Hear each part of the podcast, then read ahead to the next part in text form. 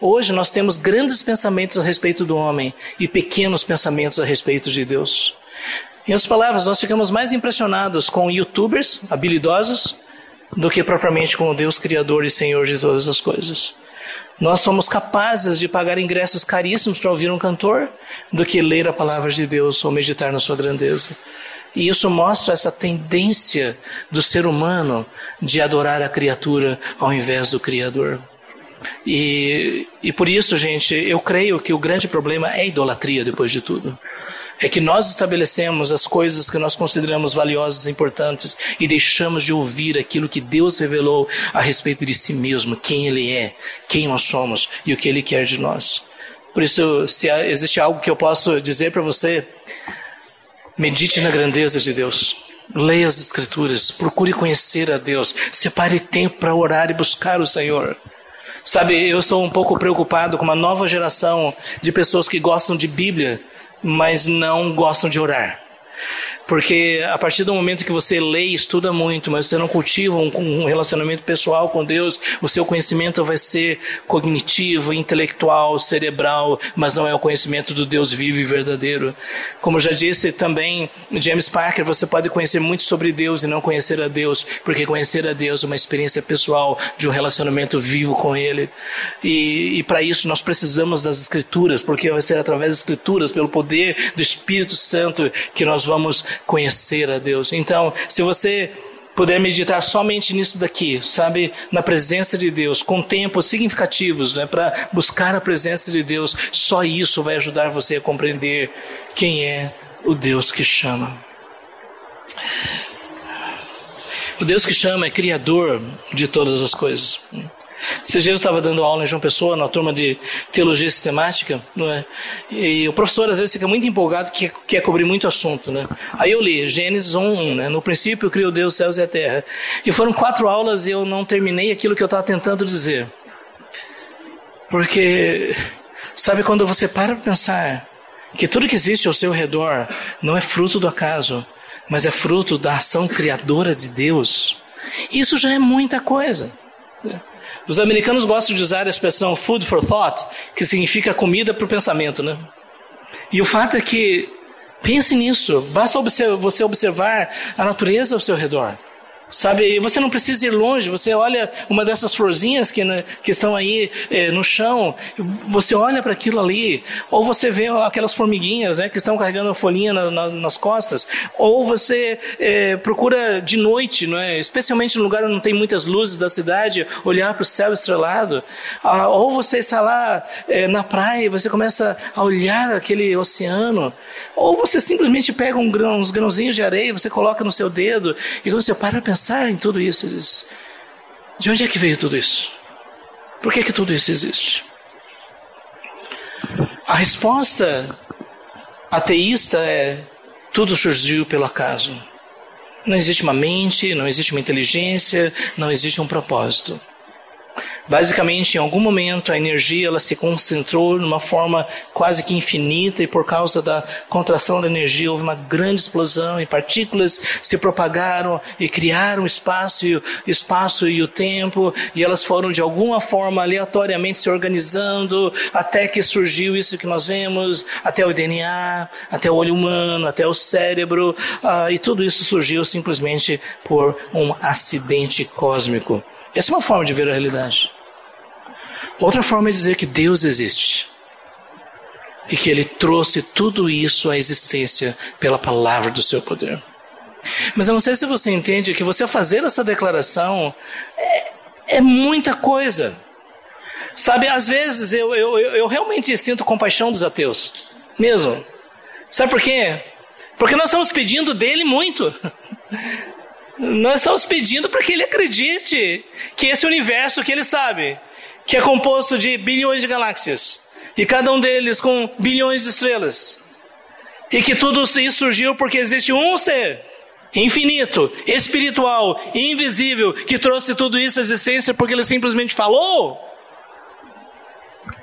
Por isso que a Bíblia diz: pela fé nós cremos que o universo foi criado pela palavra de Deus. É uma questão de fé. Porque pela razão humana você jamais chegaria a isso. Mas quando nós partimos desse pressuposto que o nosso Deus é o Deus Criador, puxa, gente, isso é muita coisa.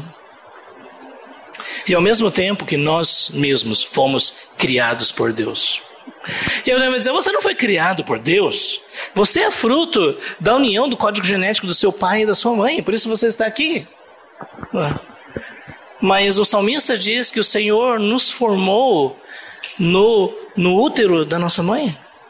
E aqui está uma coisa interessante sobre a providência, né? É que Deus opera através dos princípios que Ele mesmo estabeleceu. Mas em última instância, foi Deus que criou você. O fato de eu ter olhos puxados é porque meu pai e minha mãe eram descendentes japoneses. Mas mesmo assim, nós podemos dizer que cada um de nós foi criado por Deus. Você sabe, né, que ah, hoje em dia na antropologia o pessoal veio com essa teoria é, da, do Adão primordial, né? Já pensou isso? Eles chegaram à conclusão, depois de muito estudo, de que toda a raça humana veio realmente de um primeiro homem. oh, que coisa impressionante! Esses cientistas são muito capazes, não é? Ah, eles tiveram que fazer a toda a decodificação do, do, do código genético para chegar à conclusão que todos nós somos irmãos, que nós nascemos primeiro homem primeira mulher. Parabéns, isso é ciência. Mas, gente, o que nós precisamos lembrar é que, a partir do momento em que nós existimos em função daquele que nos criou, então nós não podemos existir em função de nós mesmos. Isso é uma questão básica. É por isso que o caminho mais trágico que alguém pode buscar é seguir a sua própria vida, é tentar buscar a felicidade nos seus próprios termos. Isso é muito trágico. Porque não existe nada mais sábio do que você se conformar com aquele que projetou você para ser quem você é. Deus nos criou a sua imagem e semelhança. Nós somos parecidos com Deus. Essa é a melhor tradução, imagem e semelhança, parecidos com Deus. Nós pensamos, nós sentimos, nós projetamos, nós, nós planejamos. Ah, e isso faz de nós diferentes dos animais. Eu até que eu gostaria de dizer, gente, não existe vocação para animais. Ok? Então, eu sei que o seu cachorro parece que é um ser humano. E alguns de vocês colocam na fotografia da família, não é? O totó, ou sei lá como é o nome que você deu. É, mas eu queria dizer que por mais que eles tenham uma certa medida de inteligência, sentimento e tudo mais, eles são animais. Eles não são, eles não são criados em imagem e semelhança de Deus, ok? Eu me lembro que eu tinha um cachorro, uh, era um husky siberiano, belíssimo, não é? E eu criei ele desde o começo, né? Ele era uma bolinha preto e branco assim que ficava, sabe? Ele parava num cantinho, deixava o um negocinho ali, depois ia, sabe esse tipo de coisa, né? E tinha que limpar. Mas, quando ele cresceu uma vez, eu fui mexendo no prato de comida dele, mas ele me deu uma mordida. E eu fiquei tão triste. Oh, por quê? Por quê? E depois disso, uma razão básica: animais são animais. Sabe? Então, eu espero que você não queira transferir para eles aquilo que é próprio da natureza humana. Senão você vai que acreditar que aquele papagaio, ele é realmente um patriota porque ele canta um hino nacional. Não é? Ou se ele canta uma vez Flamengo, sempre Flamengo, é porque necessariamente ele é, não é? faz parte não é? dessa raça, dessa eh, torcida. Não é? Então, é... mas a partir do momento que você crê que foi Deus que nos criou, isso define o que você vai pensar a seu respeito. Por isso, conhecê-lo é fundamental. Deus que chama, governa todas as coisas de acordo com o seu propósito. E aí está, gente, o ensino das Escrituras. Gente, biblicamente falando, não existe acaso, não existe acidente.